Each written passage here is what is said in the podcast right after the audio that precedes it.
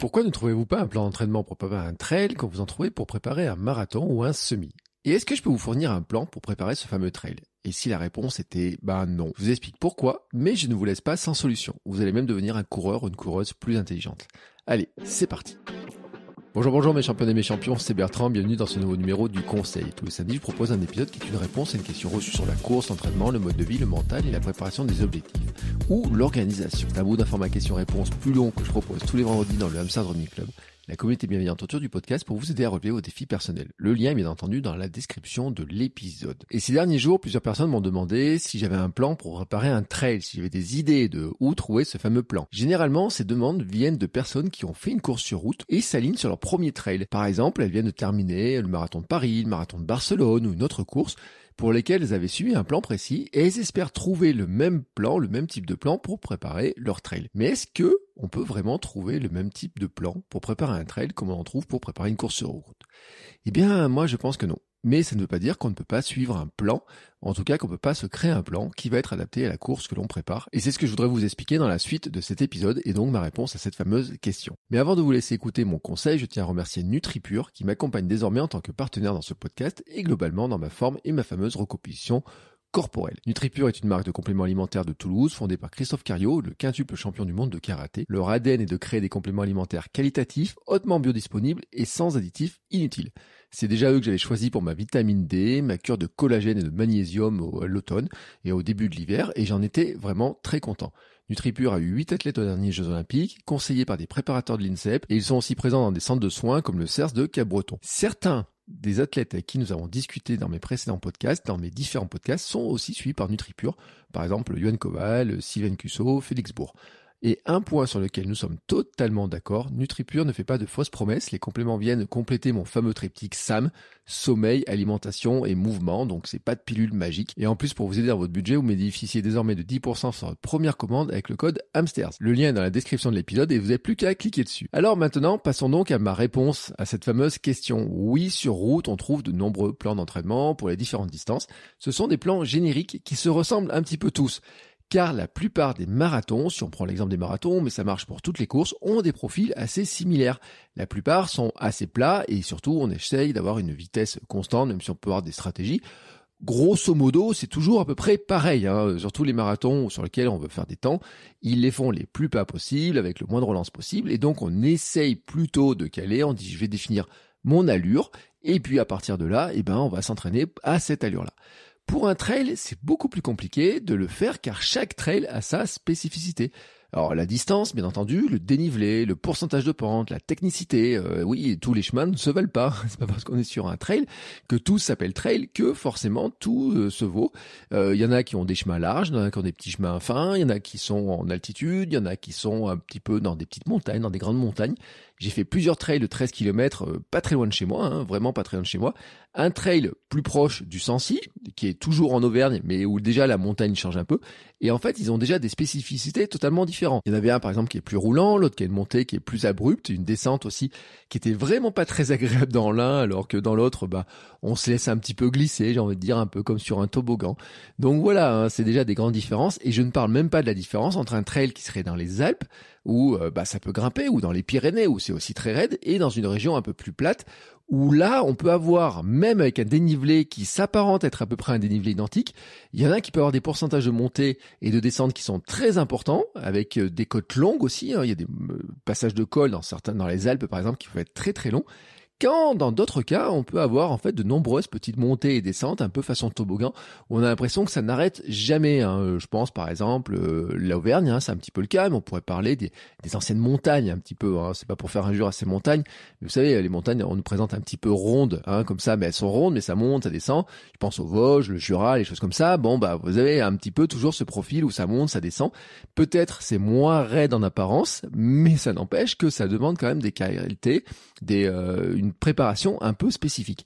Et là, en fait, c'est pour ça que vous ne trouverez pas ce plan, parce que finalement, finalement, hein, euh, ce plan, euh, il est compliqué à faire. Alors, est-ce que vous ne trouverez pas de plan pour autant? Bon, déjà, il faut le dire, il y a pas mal d'ordinateurs qui proposent, au moins sur les petits formats, pour ceux où il y a des débutants qui s'inscrivent, pour aider les débutants à préparer, souvent en fait ils prennent un parrain qui est euh, un coureur un peu aguerri, qui va proposer un plan, qui peut même proposer des séances, des reconnaissances, des choses comme ça. Moi je sais qu'il y a des trails autour de chez moi dans lesquels ça a été le cas, où il y avait des plans qui étaient inscrits, qui étaient proposés sur le site, soit par des entraîneurs, soit par le parrain, un athlète parrain qui proposer tout simplement en disant bah voilà, il faut préparer comme ça, etc. Moi, j'avais commencé dans certains trails avec des reconnaissances, avec notamment un, par exemple, Patrick Bringer, qui a été champion du monde de trail. Donc, c'est très intéressant pour apprendre. Bon, c'est pas le cas de tous les trails, ça dépend un petit peu de l'organisation, ça dépend de euh, un petit peu des moyens qu'ils ont, ça dépend aussi de ce qu'ils peuvent faire, ça dépend un petit peu de, tout un tas de facteurs. Et donc, il y a des trails sur lesquels on va le trouver, il y a des trails sur lesquels on va pas le trouver. Et puis, bien sûr, ça s'adresse plutôt à des gens qui sont plutôt débutants, plus vous allez allonger les distances, et plus ils vont se dire que vous n'en avez pas besoin parce que vous êtes capable de vous débrouiller tout seul. Je dis bien que la difficulté, c'est en fait de trouver un plan qui soit adapté, parce que faire un plan trail générique, j'ai envie de dire, ça serait possible, mais est-ce que ça sert à quelque chose? Vraiment, est-ce que ça sert à quelque chose? Car en trail, ce qui compte, c'est l'adaptation au terrain que l'on va rencontrer et aussi aux conditions telles euh, la météo. Alors ça, la météo, on peut plus ou moins prévoir, ça va dépendre un peu de la saison. On va dire si on fait un trail hivernal euh, en montagne, bon, on devrait avoir de la neige, donc on va se préparer spécifiquement. Mais si on fait un trail euh, estival, par exemple dans des régions très chaudes, on va dire il va faire chaud, mais sur des mi-saisons, des choses comme ça, la météo, ça peut être compliqué à prévoir. En revanche, l'altitude, c'est quelque chose qu'on va prévoir. Si le trail il monte à plus de 3000 mètres, on sait qu'à un moment donné, il va peut-être falloir faire de l'altitude et que si on s'entraîne toujours au niveau de la mer, ça peut peut-être être compliqué. Euh, c'est un peu pareil aussi pour le fait de faire de, des côtes, hein, euh, bah, savoir si on va faire telle ou telle côte eh ben c'est pas mal de le savoir un petit peu euh, à quoi va ressembler la course que l'on va préparer. Et puis il y a aussi le truc de est-ce que je vais courir de jour ou de nuit? Si on prépare la Saint-Élion, on avait parlé dans un conseil il y a pas très longtemps, eh ben il vaut mieux s'entraîner à courir de nuit pour s'habituer justement au mouvement des petites loupiotes, des petites lumières, etc. C'est pour ça qu'on va placer des séances d'entraînement de nuit. On va partir à minuit, revenir peut-être à 4 ou 5 heures du matin. On court à la frontale pour s'habituer déjà aux conditions nocturnes, s'habituer à l'alimentation de nuit, s'habituer à la frontale, etc. Donc, en fait, tout ça, finalement, c'est de l'adaptation à la course que l'on prépare. Et là, en fait, il va falloir trouver un plan qui va permettre de s'adapter vraiment spécifiquement aux caractéristiques de la course choisie. Et ça, c'est pas facile. Et en fait, on arrive souvent sur du sur-mesure. C'est compliqué, en fait, hein, de faire des plans génériques. Pour un marathon, on va dire que si tous les marathons se ressemblent, bah, les magazines, les livres, euh, même les sites internet peuvent faire un plan qui est très générique en disant bon certains bien sûr hein, euh, on pense toujours à Marseille Cassis en disant il y a des montées il y a des descentes. On pense toujours à certaines courses Marvejols-Mende où il y a des montées et des descentes. Ce sont des courses qui sont très spécifiques où là vous allez trouver des plans même assez spécifiques. Parce que finalement il y a beaucoup de gens qui les font donc on peut préparer des plans spécifiques pour plein de gens qui vont préparer ça. Mais sur l'ensemble des trails qui existent en France chaque trail en fait a ses caractéristiques et donc finalement, eh ben, il faudrait avoir un plan sur mesure pour chaque trail, mais aussi pour chaque coureur en fonction des capacités du coureur de départ. Alors est-ce que ça veut dire qu'on peut pas trouver un plan trail? Eh ben finalement euh, c'est un peu compliqué. On trouve des plans trail hein, sur Internet, on trouve des plans trail. Le problème en fait, c'est de se dire est-ce que le plan trail que je peux trouver, il sera vraiment adapté? Il sera forcément très générique, forcément très générique. Hein, J'en ai trouvé, j'ai fait quelques recherches. Comment préparer un trail? On trouve des plans très génériques qui vont donner un petit peu en disant bah voilà si vous préparez une course entre 10 et 20 km avec un peu de dénivelé comme ça etc voici à peu près ce qu'il faudrait faire alors finalement si on trouve pas de plan qui soit vraiment adapté comment est-ce qu'on prépare de telles courses? Alors je dois le dire d'abord il faut bah, de la logique en fait hein. on va commencer par travailler sur de la logique la première étape, c'est de commencer par préparer ses compétences de base. La deuxième, c'est plus on approche de la course et plus on va développer des compétences spécifiques à la course que l'on prépare. Et à la fin, on affûte. Bon là, c'est comme sur marathon. Hein. Vous savez, la dernière semaine, les deux dernières semaines, on affûte. Donc, la base, la première étape, je le répète, c'est d'abord de préparer ses compétences de base. Et la base, c'est courir, donc l'endurance mentale, le développement de la VMA. Ça peut être du fractionné qui peut se faire sur piste, mais bon, si on prépare du trail, c'est bien de faire du fartlek, c'est-à-dire un équivalent avec des accélérations. On accélère jusqu'à un arbre, on accélère dans la montée, on fait une descente à fond, on se donne des repères, on se fait une boucle, par exemple, en disant, bah tiens, il y a une montée, là, il y a une petite descente, là, il y a un peu de plat, on va faire des relances, des choses comme ça. Donc, au lieu de faire du fractionné sur piste, on peut faire du fartlek en pleine nature, c'est plus sympa. On commence à s'adapter au terrain, ça travaille aussi la proprioception, ça travaille peut-être aussi un peu le matériel. Donc voilà, c'est bien, mais vous pouvez très très très bien préparer euh, un trail en faisant des séances de VMA sur piste avec du fractionné sur piste ou euh, sur des bouts de route, etc. Il n'y a aucune raison que ça ne marche pas puisque dans cette première phase, ce qu'on cherche à développer finalement, ce sont des capacités globales de course, endurance mentale, développement de la vitesse, et puis bien sûr on va rajouter le fameux renforcement musculaire quand même, hein, que moi je juge en plus beaucoup plus important sur du trail. En tout cas, sur des exercices qu'on n'a peut-être pas l'habitude de faire, j'en parlerai après parce qu'il y a des éléments qui sont importants, qui sont par exemple la gestion du dénivelé, des descentes, etc., de la longueur de la course, qui peuvent demander, qui peuvent demander des adaptations spécifiques, et ça sera dans la deuxième partie. On va en fait finalement se préparer globalement à courir la distance prévue, en se disant aussi qu'il faut peut-être en rajouter un petit peu parce que le dénivelé qu'on peut avoir sur un trail va représenter en fait de la fatigue complémentaire. Alors on va dire par exemple que 100 mètres de dénivelé positif pourrait représenter l'équivalent de 1 km de plus sur la fatigue. Donc si vous avez un trail qui ferait 17 euh, km avec 400 mètres de dénivelé, bon finalement on serait à peu près sur le volume d'effort, je dis le volume d'effort en kilométrage d'un euh, semi-marathon à peu près globalement, mais ça veut dire que ça veut pas dire que vous pouvez prendre le plan semi-marathon parce qu'en fait, parce qu'en fait, il y aura des différences mais dans l'esprit des sorties longues adaptées, en fait, en disant bah tiens, je vais prendre faire des sorties longues à peu près de la même durée que pour préparer un semi-marathon, on peut dire que ça peut passer dans cette zone-là. Ce qu'il va falloir ajouter quand même, c'est que si vous trouvez des escaliers, montez-les. Si vous trouvez des petits talus, passez euh, dessus au lieu de les contourner. Ça, c'est prendre des nouvelles habitudes en fait, de se dire bah tiens, dès qu'il y a un petit obstacle qui peut ressembler à un obstacle que je croiserais sur un trail ou même sur un urban trail ou quoi que ce soit, je le prends. Voilà, je le prends. Hein, euh, comme dirait euh, un auteur que j'aime beaucoup qui s'appelle Ryan Holiday, l'obstacle et le chemin. Là, c'est vraiment le cas. C'est-à-dire que quand il y a un obstacle à prendre, plutôt que de le contourner en disant oui mais sur route j'ai mis ces obstacles etc ben là on va plutôt dire je vais passer sur l'obstacle. Euh, il y a des escaliers et ben je vais passer les escaliers je vais même les monter euh, peut-être un peu vite etc pour faire travailler un petit peu le renforcement etc et vraiment déjà à ce stade moi je trouve que c'est pas mal de mettre des cotes car ça développe le cardio et la puissance et en fait moi je trouve je trouve je fais partie de ceux qui pensent qu'on devrait tout le temps mettre en fait des, des d'une séance de côte hein, de temps en temps alors peut-être pas forcément toutes les semaines si vous faites que du plat, mais de temps en temps, par exemple une semaine sur deux, il pourrait y avoir une séance de côte, une semaine sur deux, une séance de seuil. Je trouve que ça fait pas de mal parce que déjà ça oblige à courir différemment, ça travaille la foulée, ça fait lever les jambes, ça fait travailler aussi un peu la posture, ça fait travailler la musculation, on peut faire pas mal de choses avec ça. Je pense que c'est une bonne habitude et même des gens qui ne font que du marathon se rendent compte quand même qu'il y a certains bénéfices à faire des séances de côte. Bon, maintenant, à partir de là, ça ressemble à une préparation classique. Maintenant, ce qu'on va ajouter dessus, ce sont des compétences spécifiques. Et elles, vont arriver ensuite. Bah, logiquement, en fait, à ce stade, on sait courir. Hein, et puis, si vous sortez d'un marathon, de toute façon, vous savez courir. Vous savez que vous savez courir un marathon. Donc, vous dites, bon, bah, courir euh, un équivalent de 20 km, bon, je sais faire. Je sais faire, hein, vraiment. Euh, voilà. Maintenant, on rentre sur le spécifique en disant, bah, qu'est-ce qu'il y a dans ma course qui va être plus compliqué à gérer que ce que j'ai fait sur un marathon, par exemple, qui était très très plat. Et qu'est-ce qu'on peut trouver? Eh ben des côtes, hein, s'entraîner à monter. En courant, s'il y a beaucoup de faux plats, parce que s'il y a des faux plats un peu longs, ça fait un peu toboggan avec des faux plats et pas beaucoup de dénivelé, on peut dire qu'on peut en courir une bonne partie. Ça, ça peut être, ça peut jouer. Même s'il y a des petites montées, des fois qui sont un peu raides, il y a des fois on peut dire, on peut les, est-ce qu'on les monte en courant, est-ce qu'on les monte en marchant? Donc déjà, c'est des questions qu'on va se poser et ça, ça peut se tester en fait, hein, de voir ce qui se passe euh, quand on a une côte. Est-ce qu'on essaie de monter en courant. Alors attention, hein, euh, on ne gagne jamais sur la montée. Hein. Plus la montée est longue et plus de toute façon elle va nous ralentir et au on va finir par s'épuiser. J'en ai parlé dans les stratégies sur du trail court et là je vous renvoie sur un ancien épisode.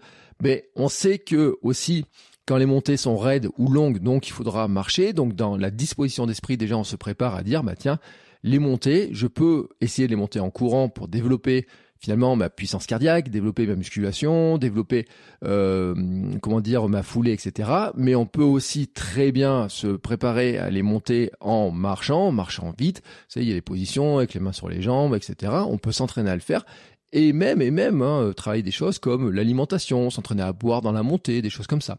Et puis moi je dirais qu'il faut aussi s'entraîner à descendre. Et oui, s'entraîner à descendre parce que la descente, c'est ce qui casse les jambes, c'est ce qui casse les muscles des jambes.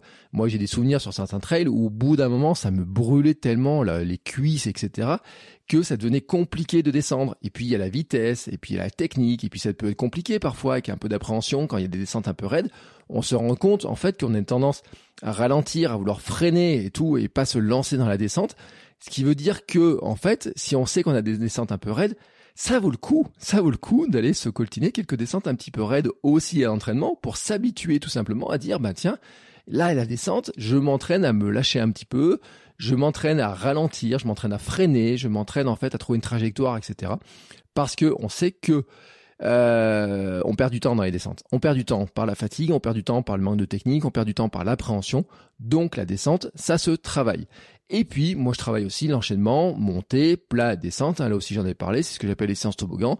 La montée, on peut la faire en marchant ou en courant. On s'entraîne à relancer sur le plat, on s'entraîne à descendre en courant. Et on refait ça plusieurs fois, en fait, pour vraiment travailler cet enchaînement-là. Et ça, vraiment, hein, euh, je ai parlé dans la stratégie sur le trail court. Je renvoie sur cette euh, sur cet euh, épisode qui était ou dans lequel j'avais donné pas mal de stratégies là-dessus, mais qui sont très efficaces. Et en fait, on se rend compte que souvent, on a une tendance à se dire, je vais absolument monter en courant, je vais absolument monter en courant. Et là, on perd beaucoup d'énergie, alors que c'est sur le plat, les relents sur plat et puis les descentes qu'on perd du temps. Et souvent, d'ailleurs, c'est rageant parce qu'on se fait doubler dans des descentes par des gens qu'on avait peut-être doublé dans les montées, qui ont gardé beaucoup d'énergie euh, en montant peut-être plus tranquillement, qui ont monté vraiment en plus euh, des fois en marchant, etc. Et puis qui dans les descentes ont beaucoup de gaz, mais qui ont aussi finalement moins d'appréhension, qui vont plus se lâcher, qui vont descendre plus rapidement, ou des fois qui ont des chaussures avec plus d'amorti. Moi, c'est ce qui m'est arrivé aussi. Et donc dans ce cas-là, vous n'arrivez pas à les suivre. Vous dites ah ben mince alors j'ai j'ai été tout le temps devant lui, puis dans la dernière descente, il me double. Et eh ben ça, ça se prépare en fait. Ça se prépare, ces descentes-là, ça se prépare. Certains devront aussi s'entraîner de nuit, hein, j'en ai parlé. Hein. les courses de nuit, ben, euh, il faut s'entraîner un peu spécifiquement, s'habituer déjà à avoir une frontale sur la tête, s'habituer à la lumière qui va bouger, s'habituer aussi aux heures d'entraînement, euh, se demander comment on va s'habiller, enfin voilà, toutes ces gestions un petit peu comme ça. Et puis, il va y avoir des stratégies de ravitaillement si l'effort est plus long. Euh, il y a aussi un truc qui va jouer hein, sur un marathon comme le marathon de Paris, mais il y a plein de marathons, vous avez un ravito toutes les 5 km. Et eh ben sur un trail, un ravito tous les 5 km, c'est plutôt un truc rare. Alors selon les trails que vous allez faire, il y en a où vous avez peut-être euh, euh, un, ravitaillement tous les 10 km, ça peut arriver. Moi, je l'ai vu sur certaines courses où j'en ai eu. Vous avez un petit ravitaillement qui peut arriver à mi-chemin. Voilà, ça peut arriver. Vous avez aussi des courses où vous avez les fameux sacs de délestage. Vous savez certaines courses où en fait vous préparez votre sac et puis quand vous arrivez vous le prenez, vous prenez vos affaires, vous échangez vos affaires, etc. Donc là c'est vous qui gérez votre propre ravito. Donc là il y a vraiment en fait des choses qui vont se calculer. Et puis il y a aussi d'autres choses, par exemple qui peut être le matériel. Euh, si vous savez que vous allez devoir courir pendant deux heures sans avoir de ravitaillement, vous allez vous dire bah il me faut euh, un sac avec lequel je vais me prendre à manger dedans, il me faut une poche à eau, si jamais il fait mauvais, il vaut mieux avoir un truc, un peu un poncho, et puis en fait sur les trails aussi, dans le matériel obligatoire, il peut y avoir des choses comme couverture de survie, avoir un sifflet, avoir des trucs comme ça, donc il faut avoir un sac. Donc il peut y avoir plein d'éléments qui jouent, qui font qu'en fait, selon le trail que vous allez courir, il va falloir avoir du matériel adapté, des stratégies adaptées, tant sur le, le ravitaillement que sur les manières de courir, que sur les heures de courir, etc. Et c'est pour ça que finalement, c'est compliqué de trouver un plan qui soit vraiment un plan générique qui soit adapté à un trail vous un trail spécifique, ça n'existe pas en fait. Ce qu'il faut trouver, c'est un plan qui soit spécifique au trail que vous préparez. Mis à part, mis à part, si l'organisateur en propose un sur son site ou si vous le faites sur mesure ou le faites faire sur mesure, bah, vous trouverez pas de plan qui existe parce que ce n'est pas possible. Il y a des milliers de trails en France et euh, vous n'avez pas trouvé sur internet tous les plans d'entraînement pour tous les trails qui existent alors que c'est vrai que sur marathon, globalement, vous trouvez des plans qui sont génériques et qui marchent pour tous les marathons, sauf quelques exceptions, euh, j'en reparle, hein, je, dis hein, un truc comme euh, Marseille-Cassis où il y a des descentes, etc., où il y a de la montée, où ça va être un peu différent. Mais globalement, on va dire que les plans que vous trouvez pour un marathon marchent quasiment pour tous les marathons et sont en plus structurés de la même manière en disant bah vous allez courir euh, tant de temps, vous allez faire tel truc à tant de fréquence, etc. Alors que sur trail, ça c'est quelque chose qui n'existe pas. C'est un truc qui n'existe pas. Et je vais y revenir après. Je vais y revenir après parce que c'est un point important sur l'intelligence que vous avez développée en courant du trail. Et puis, avant de venir là-dessus, il y a quand même la dernière semaine, ou les deux dernières semaines, c'est le fameux affûtage. C'est de dire qu'en fait, eh ben, euh, comment on s'est bien entraîné, on a mis des bonnes séances, etc. On va faire du jus hein, dans la dernière semaine ou dans les 10-15 derniers jours. Donc ça, c'est logique, ça reste un petit peu pareil, et on va retrouver un petit peu les mêmes bases, c'est-à-dire faire de l'endurance tranquille, faire quelques accélérations des 30-30, etc., euh, peut-être euh, courir un peu sur chemin, mais on va dire qu'on peut faire le même affûtage. Grosso modo, hein, c'est des séances qui sont cool, on peut faire le même affûtage. Donc, sur ce plan-là, en fait, j'ai envie de dire que ce qui change vraiment dans mes trois étapes, c'est que la première étape de développer nos capacités de coureur, c'est pareil, à peu près pareil, sauf qu'on peut adapter en disant, bah tiens, au lieu de faire que de la piste ou de la route, je vais partir un peu sur les chemins. On a l'affûtage, c'est pareil, mais au milieu, on a cette préparation spécifique au trail qu'on prépare spécifiquement. Et ça, c'est vraiment important. Et c'est pour ça qu'on trouve pas de plan générique pour du trail, ou en tout cas de plan générique qui soit vraiment adapté à ce qu'on prépare. Maintenant, il reste un dernier point qui peut vous décontenancer quand, notamment, vous avez fait beaucoup de plans, ou même un plan pour la route, par exemple, euh, euh, je prends un marathon, parce qu'on sort du marathon de Paris, puis des marathons de Barcelone, etc. Donc, puis peut-être que certains l'écouteront après le marathon de Londres, ou des trucs comme ça. Donc, reprenons cet exemple-là, en fait, quand on veut préparer un marathon, on se base sur le temps que l'on veut faire. On détermine après finalement notre vitesse moyenne qu'on va courir au kilomètre. Et comme on considère que c'est globalement euh, plat et que c'est toujours à peu près les mêmes, euh, enfin, même type de route, de chemin, etc. Et bon, on dit, je suis capable de courir mes 42 km, toujours à la même vitesse, 5 euh, minutes au kilomètre, etc. Ben, fois 42, ça fait tant de temps, etc. Enfin, voilà. Ça, vous avez la logique, vous comprenez. Donc, ce qui va se passer, c'est que sur l'entraînement, on va faire de l'allure marathon en disant, bah, j'ai prévu de courir à 5 minutes du kilomètre, je vais faire des séquences avec 20 minutes à 5 minutes au kilomètre, et puis ensuite 30 minutes, et puis ensuite 40 minutes. Et ben, en trail, ce truc-là n'a pas de valeur. Ben oui, en trail, ça n'a pas de valeur.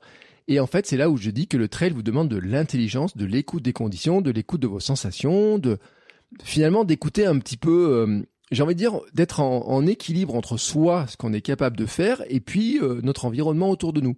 Et ça, c'est vraiment important. Vous pouvez toujours vous fixer une allure moyenne, mais en fait, elle va tellement dépendre de la réalité du terrain et de vos sensations du moment que c'est très compliqué. Moi, j'ai voulu le faire un jour. En fait, j'ai fait un trail alors que je préparais euh, le marathon, mon premier marathon. Et en fait, je m'étais dit, bah tiens, je vais courir à 5 minutes sur les parties plates, je vais courir à 5 minutes. Sauf que les parties plates, elles se couraient dans de l'herbe, elles se couraient avec des ornières, elles se couraient sur des chemins. Après, rapidement, il y a eu un faux plat, et puis il y avait un petit talus, des choses comme ça. Donc, je n'ai jamais été capable de courir à l'allure que je m'étais fixée. Jamais, jamais, j'ai vraiment jamais été capable de courir à cette allure-là. Donc, c'était un peu frustrant d'ailleurs, hein, de se dire, bah oui, mais finalement, je voulais faire une partie à l'allure marathon, puis j'avais dit, bah les montées, je vais monter tranquille, et puis les descentes, je ferai attention. Et je me suis retrouvé en fait dans un peu un truc qui était un peu euh, finalement euh, un peu galère presque hein, dans le truc en disant bah tiens ça me génère beaucoup de fatigue, euh, ça me génère de la frustration parce que j'ai pas réussi à travailler cette fameuse allure. Le seul bénéfice que j'avais eu, c'était finalement d'avoir fait une, une sortie qui en temps d'effort était à peu près celle d'une sortie longue, mais qui m'avait généré beaucoup plus de fatigue à cause de la montée, la descente, etc. Donc c'est pour ça qu'en fait c'est pas si facile que ça de euh, passer d'un plan, de dire je prends un plan marathon, un plan route classique et de le passer en trail parce que en fait l'allure vraiment l'allure sur le trail en fait elle n'a pas vraiment de logique. Il y a des moments où vous allez pouvoir courir plus vite il y a des moments où vous allez être contraint de courir beaucoup moins vite et il faut surtout s'adapter et vraiment s'adapter. Et donc là en fait il faut apprendre à s'entraîner à la sensation. Écouter vos sensations ressentir votre allure. L'allure plaisir en fait hein, surtout si c'est euh, une course longue à quelle allure vous êtes bien, à quelle allure vous prenez du plaisir à courir et que vous pourriez courir assez longtemps comme ça. Vérifiez que cette allure vous permet de courir le bon temps, notamment s'il y a des barrières horaires. Ça, c'est un élément qui est important de dire, bah tiens, s'il y a une barrière horaire, je sais pas, au kilomètre 10 et que mon allure plaisir euh, me permet pas de la passer, là il y a un problème en fait, il y a vraiment un problème. Donc il faut arriver à ressentir un petit peu ces allures là et avoir peut-être un peu de marge. C'est ça qui est important. C'est pour ça que même si on prépare un trail, on se dit oui, il y a une partie où je marche et cours. Bah, il y a quand même une partie, on va dire, il faut quand même que j'ai une VMA un petit peu euh, pour être capable d'accélérer si j'en ai besoin euh, d'avoir un petit peu de réserve, hein, justement, si j'ai besoin d'accélérer, c'est quand même assez important. Et puis, il faut écouter aussi nos douleurs, accepter de ralentir quand on en a besoin, euh, se dire que par moment on peut aller plus vite, par moment on va devoir marcher, etc. De l'accepter, vraiment de l'accepter, et puis de se dire oui, par moment, bah, je me sens bien, j'accélère un petit peu, euh, et en se disant que plus tard, bah oui, il y a des grosses montées, donc je vais pouvoir peut-être marcher, je pourrais peut-être récupérer, je pouvoir boire, peut-être faire une pause même pourquoi pas j'ai envie de dire hein. Euh, autant sur route on se dit non non faut absolument pas marcher autant sur trail c'est logique de marcher hein. Euh, j'en ai reparlé sur les montées mais il y a, plein de cas où vous pouvez marcher en vous disant bah finalement je suis mieux en marchant un petit peu et en repartant en courant derrière et donc il faut l'accepter ça devient non pas en fait un aveu d'échec en disant ouais j'étais obligé de marcher moi j'ai envie de courir mais là je suis obligé de marcher comme on peut le ressentir sur euh, des courses sur route Là, on est vraiment dans une stratégie où la marche, euh, alors déjà que sur route, je pense que la marche est une bonne stratégie, j'en avais déjà parlé, mais sur trail, c'est vraiment une stratégie. Donc, faut vraiment l'intégrer et se dire, oui, je suis capable de, de, de ralentir, oui, je suis capable d'accélérer, oui, c'est normal, voilà, c'est normal, c'est intégré dedans. Et donc, pour arriver à faire ça, en fait, il faut vous connaître, il faut savoir à quelle vitesse vous êtes capable de courir pour estimer votre vitesse moyenne potentielle sur les moments où c'est un peu roulant, etc. Est-ce que vous avez des réserves de vitesse, euh, notamment bah, s'il faut passer ces fameuses barrières horaires, si vous prenez un petit peu de retard, euh, même des fois, euh, si vous perdez, hein, si vous trompez de chemin et qu'il faut revenir sur le chemin, revenir sur pas, que vous êtes un petit peu en retard, ça peut servir des fois d'avoir un petit peu de vitesse, un petit peu de, un petit peu de réserve aussi. Hein. Il y a plein de cas où ça peut servir. Et puis savoir où vous vous sentez mieux en fait. quand je dis ça, c'est euh, finalement, il y a des moments, on se sent bien, on dit bah tiens, je peux accélérer un petit peu. Il y a des moments, on se sent moins bien, des moments, on a des coups de chaud, des moments, on a des coups de froid, des moments, on a soif, on a faim, des moments où notre corps nous dit ouais, euh, là, je suis pas terrible. Le terrain, euh, on l'aime un peu, on l'aime pas beaucoup. Il y a des fois, on a envie de regarder le paysage, des fois, le paysage nous plaît pas, on a envie d'accélérer. Enfin, il y a peu, il peut y avoir plein de trucs. Hein. Moi, sur un trail, il y a même quelqu'un, au bout d'un moment, qui qui arrêtait pas de crier dans la, en disant allez, allez, on se dépêche, on se dépêche. J'en ai eu tellement marre, je me suis dit, il y a deux solutions. Soit j'accélère pour la dépasser, pour la laisser derrière moi, soit je ralentis pour la laisser partir devant moi. Mais j'ai vécu ce genre de truc là. Donc, il y a plein de trucs. Et c'est là où je dis qu'en fait, on devient un coureur intelligent. Vraiment, oui, le trail, pour moi, ça rend plus intelligent. Plus intelligent, mais là, au sens du dictionnaire. Et attention, hein, ne me faites pas dire ce que je n'ai pas dit. Je ne dis pas qu'un coureur sur route, il est euh, bête, méchant ou quoi que ce soit. Hein. Euh, bête et méchant. Non, non, c'est pas ça.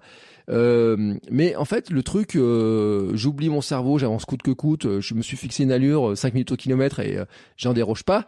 Ce truc-là sur trail n'existe pas. Autant il peut exister sur marathon en essayant de se dire, je vais, je tiens, je tiens, je tiens. Il tient aussi sur semi, il tient sur 5 km, sur 10 km, etc. Autant sur trail, il n'existe pas. Il n'existe pas parce que tous les éléments que j'ai donnés que ce soit le dénivelé, que ce soit la qualité des chemins, que ce soit le revêtement des chemins, enfin si c'est de la caillasse, euh, moi j'ai passé des pierriers, j'ai passé des trucs où il y, a du sable, j'ai passé des trucs où il y a des fois des champs avec de l'herbe, et courir dans l'herbe, c'est pas si facile que ça, euh, franchement, euh, disons-le, il peut y avoir de la boue, des passages de rivière, des trucs qui glissent, des cordes, passer dans des tuyaux, enfin, peut avoir plein de choses, plein de choses, des descentes qui sont avec des petites cordes, on peut avoir plein de choses. Donc en fait, c'est quoi être intelligent? Eh ben, c'est de se dire qu'en fait, il faut s'adapter à la situation. Donc c'est pour ça qu'en fait, on reprend la définition du dictionnaire. L'intelligence, c'est notre capacité à nous adapter à la situation. Voilà, à la situation. Et c'est pour ça que je dis qu'en fait, euh, la situation quand on a, c'est d'être capable d'observer, de se dire bon bah là, il y a un terrain qui me permet d'avancer, donc je vais pouvoir avancer plus vite. Là, il y a un terrain qui me permet euh, pas vraiment d'avancer, ou alors ça va être la montée va être très raide. Et ben comment je vais gérer cette montée pour avoir du gaz derrière? À quel moment je vais manger? À quel moment je vais boire? C'est pour ça qu'on peut reconnaître aussi quand on voit le parcours, la forme du parcours, en se disant tiens, cette descente, à quoi elle ressemble vraiment? Si vous n'êtes pas très loin de la course, des fois, ça vaut le coup d'aller voir à quoi ressemble la descente, s'il y a des reconnaissances et tout. Ça peut valoir le coup de voir si elle est raide, comment elle est et tout, et même d'essayer de, la faire une première fois pour s'entraîner. La montée, c'est un petit peu pareil. Donc, tout ça, en fait, hein, c'est ça l'intelligence.